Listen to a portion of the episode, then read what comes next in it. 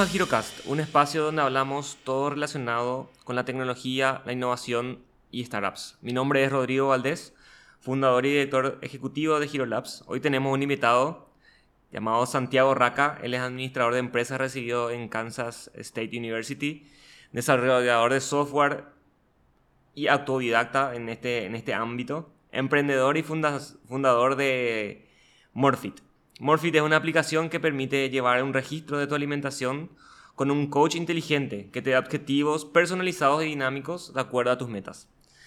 Además, es una de las startups ganadoras de premios Tigo Conecta y aparte es una, una startup que venimos nosotros siguiendo desde que fue una idea. Y, bueno, es por eso que le invitamos a Santi para que pueda participar de este podcast. Entonces, muchísimas felicidades, Santi, por tu premio. Y bueno, contamos cómo estás. Y bueno, la primera pregunta ya sería, ¿cómo inició Morphit? Gracias, Rodri. Gracias por tenerme acá. Eh, por la palabra también. Estamos muy felices con Morphit. Y Morphy va muy bien. ¿Y cómo empezó? Creo que empezó mucho antes de empezar a desarrollar la aplicación. Porque es algo que yo vengo ya estudiando hace un buen tiempo, lo que es la nutrición. Todo lo que sea nutrición, entrenamiento. Más de 10 años yo vengo intentando ver cómo es la mejor manera, la manera más óptima de llevar eso a cabo. Porque como muchas personas me quería ver mejor, quería comer mejor, pero también tenía un gran problema que es demasiado me gusta comer y también a veces demasiado me gusta tomar. Entonces siempre encontraba problemas con eso, ¿verdad? ¿Cómo puedo llevar a cabo en serio una de las vías, que es ser más saludable, ser más fit, y a la par no privarme de la otra vía, que es una vía más social? Y de ahí empecé a iterar sobre research nutricional, averiguando qué se puede hacer, probé de todo, todos los suplementos, dietas, nutricionistas que te puedes imaginar, pero siempre caía en lo mismo, no es sostenible, no voy a poder hacer por mucho tiempo. Entonces de ahí cambié un poco la perspectiva y empecé a seguirle a lo que yo considero los mejores PhD y doctores de nutrición del mundo. Ellos tenían otra perspectiva, que es vamos a mirar la nutrición por lo que es, ¿verdad? Números que tu cuerpo consume y después hace lo que tiene que hacer. Y cuando pasó eso, fue así, Dios mío, era el momento mágico, epifanía, porque me di cuenta, yo puedo comer una pizza, comer una hamburguesa, también obviamente comer comidas tradicionalmente más saludables y llegar a mis objetivos. Entonces fue así, tipo, Dios, esto es la solución, ¿verdad? Ya estaba muy emocionado. Pero me di cuenta que faltaba otro componente dentro de toda la ecuación. Si bien la ciencia estaba, lo que no estaba es la tecnología. No había una manera de hacer un sistema así muy fácil para cualquier persona, especialmente para mí también, ¿verdad? Porque yo me considero un usuario fiel de Morphitter. y entonces me di cuenta que si realmente queremos hacer algo increíble en la nutrición, si queremos cambiar la vida de la persona, que sea más saludable y puedan disfrutar de la comida, tenemos que entrar por el lado nutricional, obviamente por la ciencia, pero también tenemos que desarrollar un mejor producto. Algo que esté pensado para personas comunes, no necesariamente personas que van a vivir toda su vida en un gimnasio o son ya muy fit, por decir. Entonces con eso empezó ya la idea, vamos a hacer una aplicación, vamos, vamos a ver qué pasa. En ese momento yo estaba todavía estudiando como dijiste administración en Kansas State y tenía la gana de traer a Paraguay porque en Paraguay sí yo hay una falta muy grande de eso. En el momento no se iba a desarrollar. Entonces llego yo y ahí fue una de las primeras veces que hablé contigo, me acuerdo que nos fuimos a, a Lofis Bullness y empecé a traer personas dentro del sistema nutricional, con lo que serían las primeras versiones de Morbid. Y era básicamente yo siendo un coach nutricional y usando otras aplicaciones para que se pueda llevar a cabo. Espérate, espera un ratito ahí, Santi. ¿Cómo, cómo pasaste de, de, estudiar administración y decidir en tu ah. vida en algún momento empezar a hacer una, una aplicación de nutrición? Tienes razón, hay un gap ahí que capaz tengo un poco más contexto. Entonces yo si yo volvería a la facultad, estudiaría probablemente ingeniería informática. Pero en el momento seguimos a ver un camino tradicional que es, si no sabes qué estudiar, meter en administración.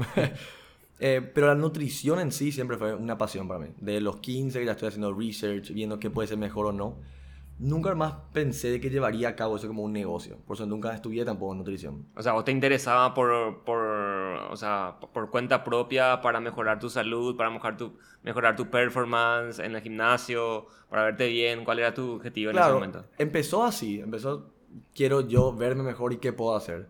Pero de ahí también salió qué realmente está pasando, ¿verdad? Porque si vos ves el mundo de la nutrición hoy en día, es un mundo lleno de desinformación Hay gente que te dice, come solamente carne. Hay gente que te dice, no comas carne nunca. Hay gente que te dice, hace fasting. Otra gente keto.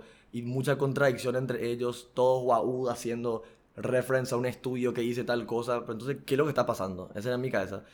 ¿Qué está pasando en serio? ¿Cuál es la verdad? Tiene que haber fundamentos. Entonces, de no caer en esas partes de esta persona dijo tal cosa, voy a hacer, pasé a los estudios. Realmente, ¿qué está mostrando la data? Y la data es todavía no, quiero decir preliminar, ¿verdad? obviamente sigue habiendo investigación, pero la data está muy clara de que la comida, ninguna comida es buena ni mala por sí sola, imposible que sea. Todo tiene que ver con cuántas calorías estás consumiendo, cuántos macronutrientes estás consumiendo y el, tamaño de eso dentro de tu dieta y cuántos son las vitaminas y minerales que consumís. Si vos podés, o sea, lo que me di cuenta es que si puedes manipular esos números para llegar a cierto rango que sea óptimo para esa persona, entonces vos puedes transformar tu cuerpo y no tienes que hacer dieta. Puedes comer una pizza si entra dentro de tus calorías. Puedes también comer muchas frutas, que va a ser muy bueno dentro de tus calorías. Entonces, si vos comes, por ejemplo, solamente pechuga de pollo y lechuga, pero comes por encima de tus calorías, va a tener efectos negativos.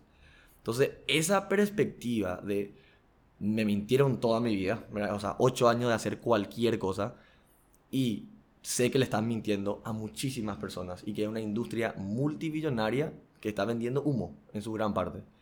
Me dio unas ganas de salir de solamente hacer para mí a vamos a ayudar a las personas. ¿verdad? Todo el mundo tiene que saber esto en mi cabeza.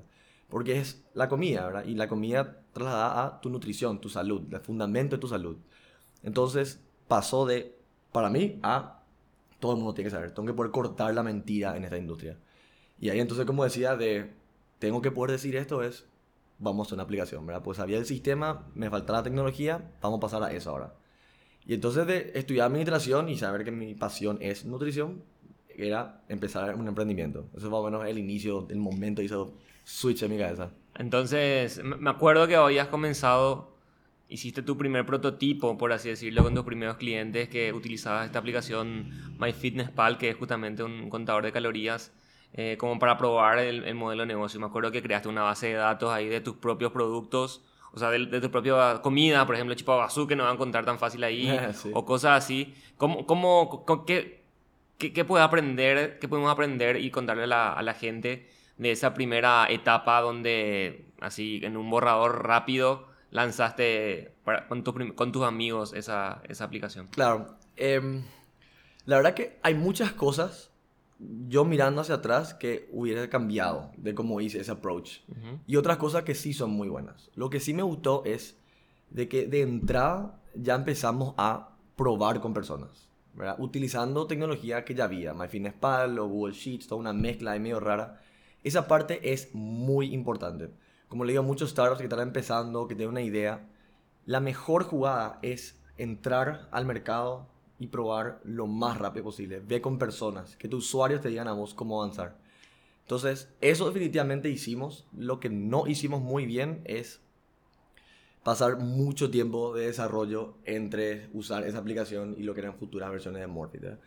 Pero en ese momento usábamos MyFitnessPal, mejoramos un poquito, pero MyFitnessPal es el contador más grande del mundo. Y lo que pudimos también ver ahí es cuáles son las fallas de MyFitnessPal a través de ustedes. Entonces, por ejemplo, ustedes usaban MyFitnessPal y era, me es muy garra cargar el peso. Por ejemplo, algo claro. O no encuentro esta comida. Por más que creamos mucha comida, lo que sea, no encuentro esto. Siempre faltaba una. Siempre faltaba una. Entonces, esas cositas que iban saliendo a medida que usamos una aplicación como MyFitnessPal eran ya las primeras señas de qué tenemos que nosotros hacer para mejorar. Y eso creo que es muy importante para la gente que hace startups, o sea, tech, que no vayas a querer crear algo enorme de entrada, ni asumir cosas del mercado de tus usuarios antes de verlas. O sea, no decir, porque yo creo que de esta manera así debería ser el desarrollo, versus yo veo que la gente tiene un problema pesando la comida, hay que investigar por ahí. Pero de ahí entonces pasó un momento de queremos hacer nuestra aplicación, ¿verdad? Porque MyFitnessPal es muy limitado y tienes que integrar con Google Sheets. Y en ese momento, obviamente, una opción era tercerizar el desarrollo, que habíamos averiguado también un poco. Pero yo me sentía muy incómodo cediendo la producción de todo lo que sería la empresa a, alguien, no necesariamente porque yo no desarrollaría, sino que yo no podría entender qué está pasando. Y es la parte más fundamental, ¿verdad? O sea, estamos al final del día haciendo tecnología en Morphit. Entonces, también algo que yo recomiendo a muchas personas que van a hacer tech, alguien tiene que ser tech en el equipo, o si no, va a haber muchísimos problemas. Creo que muchos startups te pueden decir lo mismo.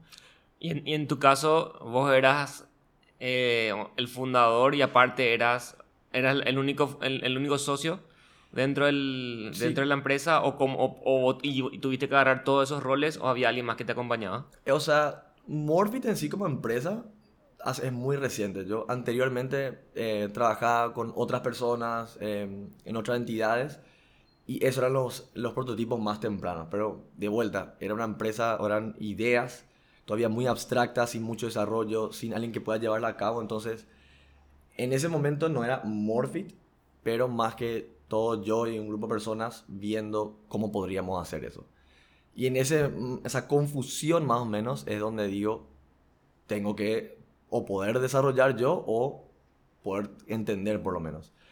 Y como siempre me gustó la programación, en serio, quería en algún momento aprender a programar. Y dije, bueno, dos por uno, ¿verdad? Vamos a meterle. Y sí, eso, ese camino en sí lo también puede ser un podcast muy interesante, ¿verdad? Fuera de Morphit. Porque hay muchas cosas que aprendí, muchas cosas que también hubiera hecho diferente. Pero la- lo que sí me gusta y creo que hice bastante bien es que cuando yo entré a la programación, yo tenía una meta muy específica que era crear una aplicación. Entonces lo que no intenté hacer, y sigo no intentando hacer, es agarrar y hacer todo. Yo tengo metas muy específicas que es, por ejemplo, hacer una, un MVP o una aplicación muy básica y eso aprendo para desarrollar. Entonces yo no entré y aprendí, por ejemplo, toda la estructura de datos, todo el algoritmo. O sea, creo que hasta ahora no puedo hacer un quick merge así nomás, ¿verdad? Eh, pero porque nunca se dio la situación. Y eso me ayudó mucho a desarrollar todavía hasta hoy, porque siempre tengo un approach de simple y lo necesario. No hacer muchísimo desarrollo al pedo sin saber en serio qué es lo que estamos queriendo. Eso todavía tengo y es definitivamente uno de los puntos críticos de haber hecho solo. Pero después fue muy sufrido también en muchas partes, eh, al no tener un ecosistema que me ayude a, avanzar más rápido. ¿verdad? Pero de ahí, entre tutoriales de YouTube y cursos de Udemy, empezaron las primeras iteraciones de lo que serían, lo que sería Morphit después, ¿verdad? Por lo que, lo que estaba diciendo. Y eran versiones súper, súper simples. Súper, cuando te hablo así, yo te mostré algo, creo, la primera y era terrible en todo sentido. Otra, eso, otra cosa que me ayudó mucho ahí es que, como no desarrollaba, nunca tuve una presión de que yo tengo que ser mejor desarrollador y tiene que salir perfecto de una porque sabía que no iba a salir bien las primeras veces. Entonces, hasta hoy en día tengo esa sensación de no querer hacer perfecto la primera vez, no querer pintar la Mona Lisa de una, sino probar, fallar, seguir y saber que es normal errar en ese momento. Y esas primeras versiones avanzaron, no eran tan buenas, en serio, y eso me llevó a un periodo donde no, no había tanto avance de crecimiento de la empresa, sino más que todo, vamos a mejorar esta aplicación. Y ahí fue como dos años por ahí de seguir iterando, seguir iterando, pasando de frameworks viejos a mejores, probando cosas más nuevas, asegurando que sea estable, viendo también, obviamente, un poco el scope, cómo crecía, identificando las partes claves y eventualmente llegué a un punto donde dije, ok, estoy- estamos listos para hacer un producto que en serio podemos llevar al mercado y a escala. Obviamente ya, ya probaba con usuarios antes, pero no era un producto ya terminado. Ya. Por lo menos MVP en mi cabeza. Estos, estos dos años que, que mencionás de desarrollo, si es que vos le decís, o sea, a nosotros que nos vienen clientes que quieren desarrollar de repente eh, una, una aplicación a, mo- a modelo startup, es impensable, o sea, pe- esperar dos años para lanzar algo es así. No, la gente quiere, quiere en dos meses, sí, en tres sí. meses, ¿verdad? Y sí, claro que puedes crear un producto mínimo viable, quizá en desarrollo en tres meses, pero hay un trabajo que, que- que obviamente va más allá del código, que es justamente la- las iteraciones, probar con el cliente, dejar que la aplicación repose, la idea repose también para Sí. que, que vaya ganando, o sea, para que vaya eh, ganando insights nuevos que vas eh, en, en el día a día descubriendo, ¿verdad? Como que hay un periodo que es necesario para que una startup funcione, ¿verdad? Y no es normalmente tres meses, ¿verdad? No, Eh, no, no, entonces, totalmente. Y eso, o sea, obviamente, yo no le, o sea, yo no le diría a nadie, che, aprendí a desarrollar dos años y después empezar, ¿verdad? O sea, eso fue mi caso muy particular de que quería aprender a programar y que entonces tuve nomás ese tiempo. El punto nomás es si no puedes manejar el desarrollo, no entendés, vas a tener problemas. Entonces lo que empezó con yo quisiendo simplemente entender, terminó siendo más mi proyectito de, de informática. o sea, yo quería en serio hacer eso. Pero proyecto ya ahora. Entonces, obviamente no, no recomiendo que pasen dos años para, para empezar a desarrollar o a lanzar un producto. Ese fue mi caso. Pero sí decís algo que es muy interesante, que aprendí a las más duras de todos, ¿verdad? Esa fue la primera escuelita. Desarrollar el producto, que puede hacerse en dos o tres meses, sin problema. Que eso fue Morphin en sí cuando empecé a hacer bien, pero dos meses de desarrollo, ahí salió la app. Eso realmente es como abrir la puerta nomás. Si vos pensás de que eso es el trabajo de hacer un startup, vas a encontrarte con algo muy feo. Que el producto en sí no es el negocio. Eso, ¿qué, qué, pasó, verdad? ¿Cómo puede ser así? Porque el producto lo único que te permite a vos es probar, recibir usuarios, ver qué está pasando y poder iterar. Realmente, crecer una aplicación o crecer un tech startup requiere de que vos desarrolles ese producto y después iteres súper rápido y constantemente hasta poder encontrar ese product market fit. Eso viene después de desarrollar el producto. O por lo menos después de desarrollar el MVP, porque nunca termina el desarrollo. Entonces mi primera escuelita fue, voy a desarrollar la aplicación y ya va a explotar. Jamás, jamás va a pasar eso. Especialmente hoy en día, que es un mercado súper saturado lo que es hacer apps o, tener apps en tu celular. Entonces, para las personas que quieren hacer rápido, ¿verdad? Así, tipo, voy a hacer en dos, tres meses, es, no puedes pensar así. Por más de que tu desarrollo esté en una semana, es genial, eso no es nada. Puede estar en dos meses, en tres meses, en una semana, en seis meses, no importa. Porque ahí no está realmente el trabajo. Desarrollar es tener algo más que puedo mostrar.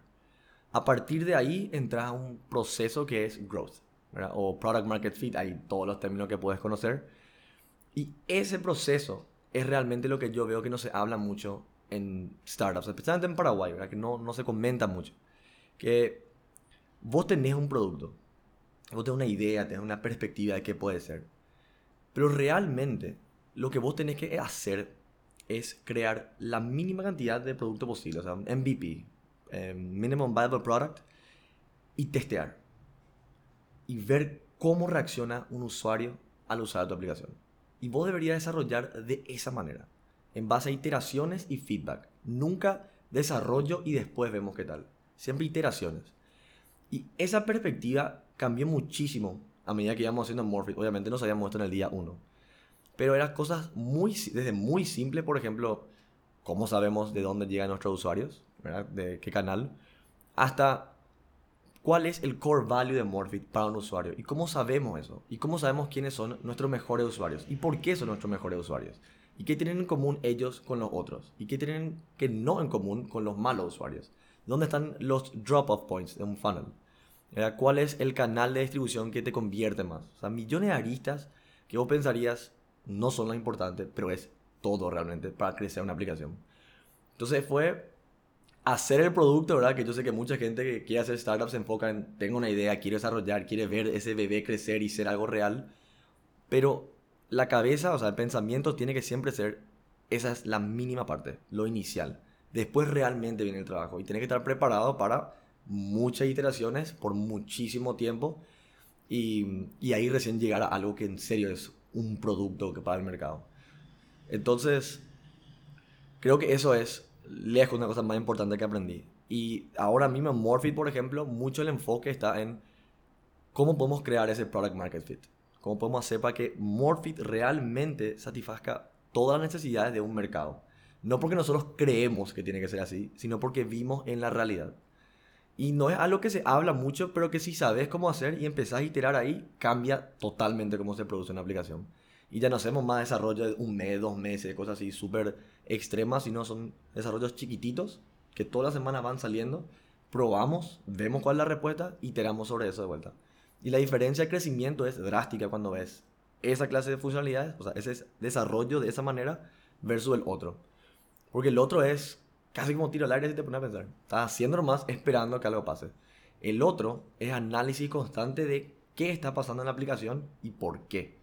Y a partir de ahí vamos desarrollando. ¿Quién te da los feedbacks de, de, lo que vas implementando? O sea, tenés, tenés, por ejemplo, usuarios clave a quien le vas preguntando qué te, qué te pareció esto, avísame si tenés un error. Porque obviamente vos como desarrollador ya sabes todos los truquitos para que tu app no explote, ¿verdad? Entonces es medio difícil eh, que vos encuentres o, o encuentren todos los errores. Quizá encontrar algunos, pero hay otros bugs o cosas así que no, que no ve el desarrollador. ¿Cómo, cómo generas feedback de tus clientes? Em, o sea, cre- creo O que el feedback- usuario, ¿verdad? Sí, claro. Creo que el feedback, eh, o sea, si entramos por el lado de errores y esas cosas, em, eh, tengo setups más básicamente para encontrar así que crashes que puedo Ujú. ver, analizar ahí. Em, hay muchos tools que hay hoy en día que puedo usar, tipo Test Fairy, que es muy fácil poder ver. Y también a veces recibimos soporte, che, me pasó esto. Entonces hay feedback de errores que podemos entrar y ver y arreglar. Pero eso es una parte muy chica realmente del feedback que estamos buscando. O sea, nuestro feedback lo que buscamos es qué realmente está pasando en la aplicación. Fuera de un error o algo así. Claro. Pero o, o- o algún- una mejora de usabilidad. ¿Cómo sabes si es que la gente no está encontrando un botón, por ejemplo? O una funcionalidad.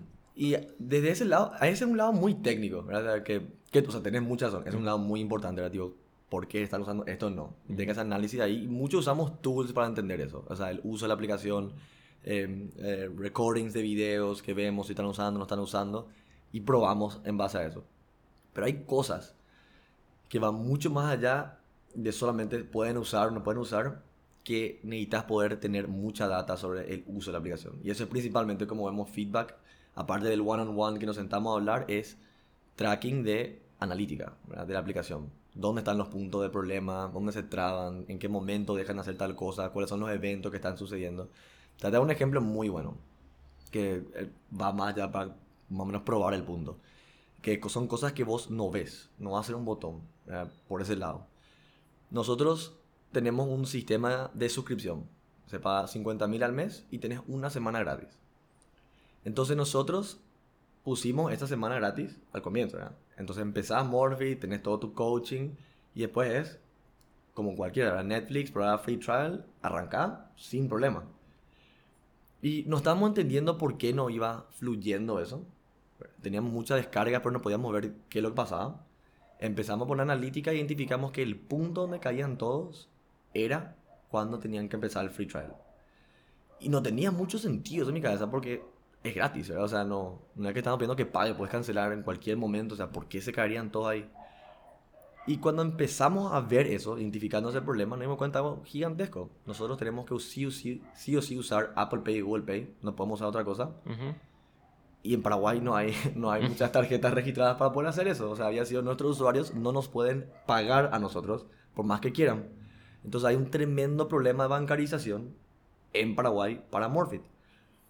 Y eso fue así, Dios mío, acá, está, acá está el problema.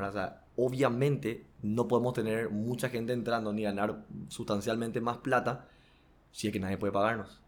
Y eso no era un botón, no era nada, era una situación que si no podíamos identificar exactamente dónde estaba el problema, entrar, hablar con usuarios y ver qué pasaba, no nos íbamos a cuenta. Y hoy en día cuando consideramos otro mercado para Morphet, una de las primeras cosas que vemos es cuál es el nivel de bancarización. Porque o si no, es un tremendo un drama, ¿verdad? Entonces es un ejemplo claro de una cosa que nosotros identificamos que está causando un problema, cómo pudimos hacer eso y la iteración sobre esas cosas. Y muchas veces son esos los problemas.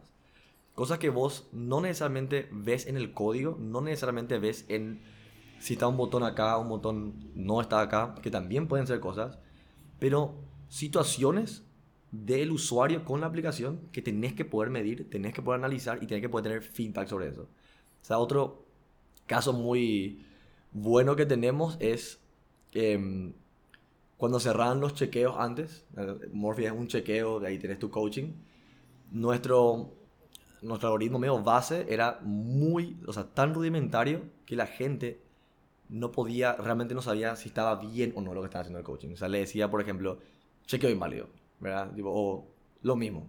Súper básico. Entonces, no había ni problema con el código, pero hablando con usuarios nos dimos cuenta, yo creo que no funciona, porque me está diciendo que es inválido todo el di- toda la semana, no entiendo por qué, entonces no quiero seguir.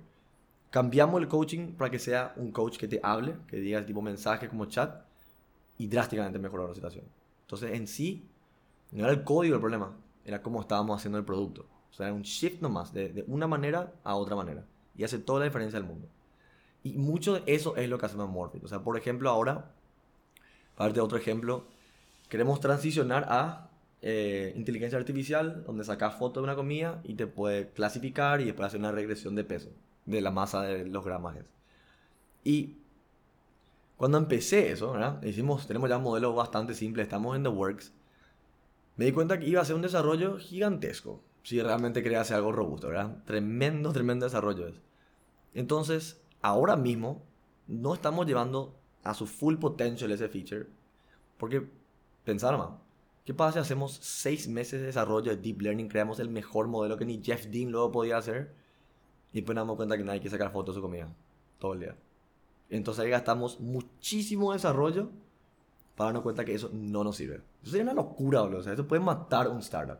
Y vemos Y más pasa. todavía en esta etapa. Más todavía en esta etapa. Entonces, esas cosas son las que vos tenés que evitar teniendo un contacto con los usuarios. Entonces, primero es validar.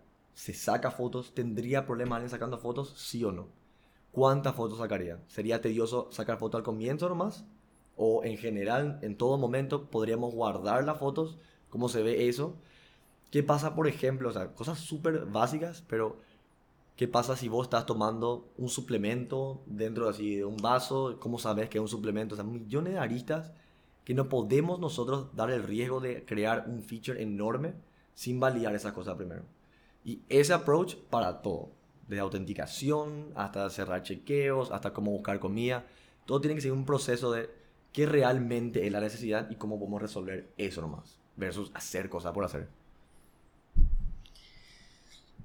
Mencionaste el costo de, de Morphin. Dijiste que son 50 mil guaraníes Al mes. al mes, ¿verdad? Y ahora mismo, ¿cómo, cómo viene el tema de las suscripciones al, a la aplicación? Si se puede saber un poco los números, cantidad de descargas y cuáles son las proyecciones que tienen con respecto a eso. Entonces, descargas totales tenemos como 9000 usuarios y en, o sea, nosotros lanzamos en febrero, estamos un año, hace un año, eh, hace poco, tuvimos más de 500 suscripciones vendidas. Por, de usuarios. Y ahora mismo activas tenemos 270 suscripciones que están corriendo ahora mismo. Que es un número bueno, yo creo, si lo consideras, donde estamos en Paraguay, ¿verdad? Que es un mercado bastante limitado, pero es definitivamente algo que no estamos satisfechos. Entonces, una de las cosas que queremos nosotros cambiar justamente para poder crecer un poco más rápido es pasar de un modelo de suscripción como estamos haciendo a un modelo freemium, donde vamos a ofrecer todo el tracking de comidas con un coach inicial totalmente gratis y si querés coaching personalizado todas las semanas, entonces ahí pasa un premium. Entonces, ese fue también justamente un enfoque de cambio porque si es que en Paraguay es tanto problema pagar y nadie puede usar la aplicación, no tiene sentido. O sea, puedes tener 9000 descargas y solamente 250 personas usando ahora mismo. O sea, que obviamente ahí hay que cambiar algo para reflejar eso, para reflejar un modelo de negocio que es más apropiado para un mercado. Que honestamente creo que eso se va a replicar en el resto de los mercados que estamos buscando. Por más que otros mercados son mucho más propensos a convertir y usar la tarjeta, creo que Morphin es algo que ofrece mucho y, engancha sin necesariamente tener el coaching, que es traquear tu comida, tener ese acceso. Entonces, eso no deberíamos limitar a nadie. Deberíamos darle la información nutricional de todas las comidas a todo el mundo. Y si quiere un coaching personalizado, entonces ahí podemos convertir a premium. Ese modelo de negocio tiene más sentido para lo que queremos hacer y de vuelta vino de iteraciones de ver qué está pasando. ¿verdad? Estaba viendo tus videos de, de marketing, ¿verdad? Como para empezar a ganar eh, clientes, usuarios, ¿verdad? Eh, y estabas vos soplando la... O sea, se notaba que estabas, parece que ibas a levantar una pesa, pero al final se, se muestra de que estás soplando la, la, la parrilla para, sí. para que se prenda el asado, ¿verdad? Eh, y me hizo acordar mucho a, a Open English, que también el fundador es el que habla normalmente en los, comercial, en los comerciales. Cierto, cierto, cierto. Entonces, eh, como fundador de una startup, aparte de ser CEO, aparte de ser el programador, también participás de- de- del proceso de la creación de estos audiovisuales, por ejemplo. ¿verdad? Entonces, eh, ¿qué me puedes decir con ese multitasking que uno tiene que hacer en, en el inicio para, para hacer y la aplicación? Definitivamente es difícil hacer ese multitasking porque tienes que cambiar tu perspectiva muchas veces durante el día y eso puede ser muy difícil porque de repente me pongo el sombrero de desarrollador y estoy desarrollando, de repente el sombrero de CEO y es hacia dónde vamos ya la empresa, de repente el sombrero de cómo vendemos con un comercial que es tremenda pelada. y eso ha de ser una cosa más difícil de ser un emprendedor al comienzo porque tienes que tener todas esas perspectivas y no puedes dejar que una perspectiva tenga mucha, mucha influencia sobre la otra. Porque de repente, muchas veces pasa esto, yo me pongo el sombrero de desarrollador y digo, no, esto es demasiado al pedo. No, de sentido no quiero hacer. Pero del sombrero de marquetero, sé que si hacemos esto, va probablemente a tener resultados. Entonces no puedo dejar que uno de los lados influya al otro, tanto por lo menos. Y, y ese cambio, esa perspectiva es bastante difícil. Y a medida que vas creciendo tu startup, yo creo que los fundadores tienen que siempre estar encima del desarrollo del producto. No del código necesariamente, pero sí del producto. Alguien tiene que poder llevar ese growth del producto. Pero sí yo sé que tengo que ir dejando mucho lo que es el desarrollo en sí. No puedo centrarme solamente en escribir código porque ocupa mucha parte de mi vida y muchas de esas horas pueden ser justamente qué creativo podemos hacer para vender más Morphin y tengo que ceder ese desarrollo a otras personas. ¿Cómo, cómo te sentís con eso? Así, el, el, el hecho de ceder ese, ese, ese anhelo, esa pasión tuya también que es programar eh, para que a otra persona, porque sabes que necesitas tomar eh, tu tiempo para hacer otras cosas que de repente son menos delegables. Claro. Y la verdad que me hace sentir medio triste, por un sentido, o sea, yo no quiero dejar de desarrollar. Esa es una verdad, pero obviamente voy a tener que dejar de desarrollar, por lo menos tanto como estoy desarrollando ahora. Entonces, por ese lado me da un poco de tristeza, ¿verdad? Que empecé muy tarde mi camino de programador y muy rápido también se termina.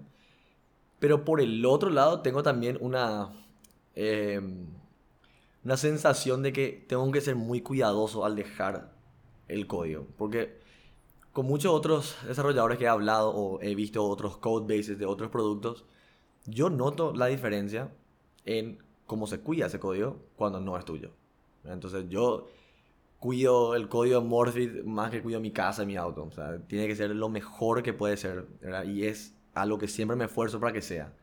Hacemos prácticas súper avanzadas de calidad y de testing para asegurar que siempre esté bien. Y somos extremadamente tediosos con eso.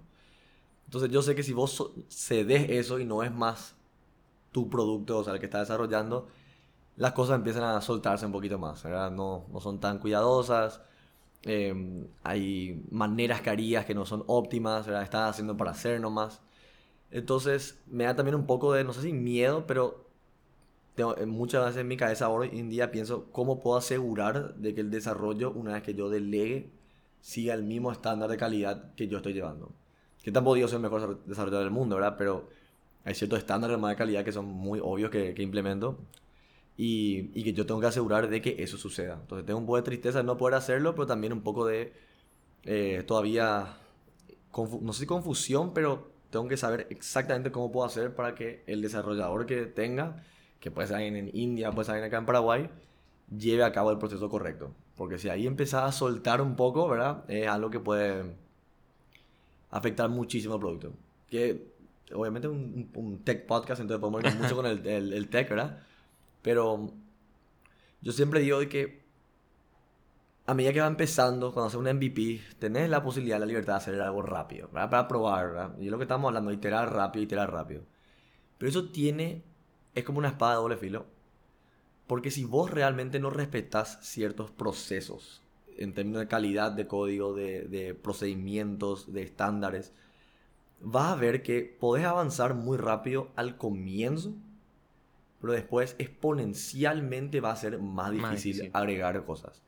Y si vos no tenés eso en consideración, te vas a encontrar con una pared enorme de acá a seis meses. Entonces empieza eh, tu startup súper bien, primeros meses, features cada semana.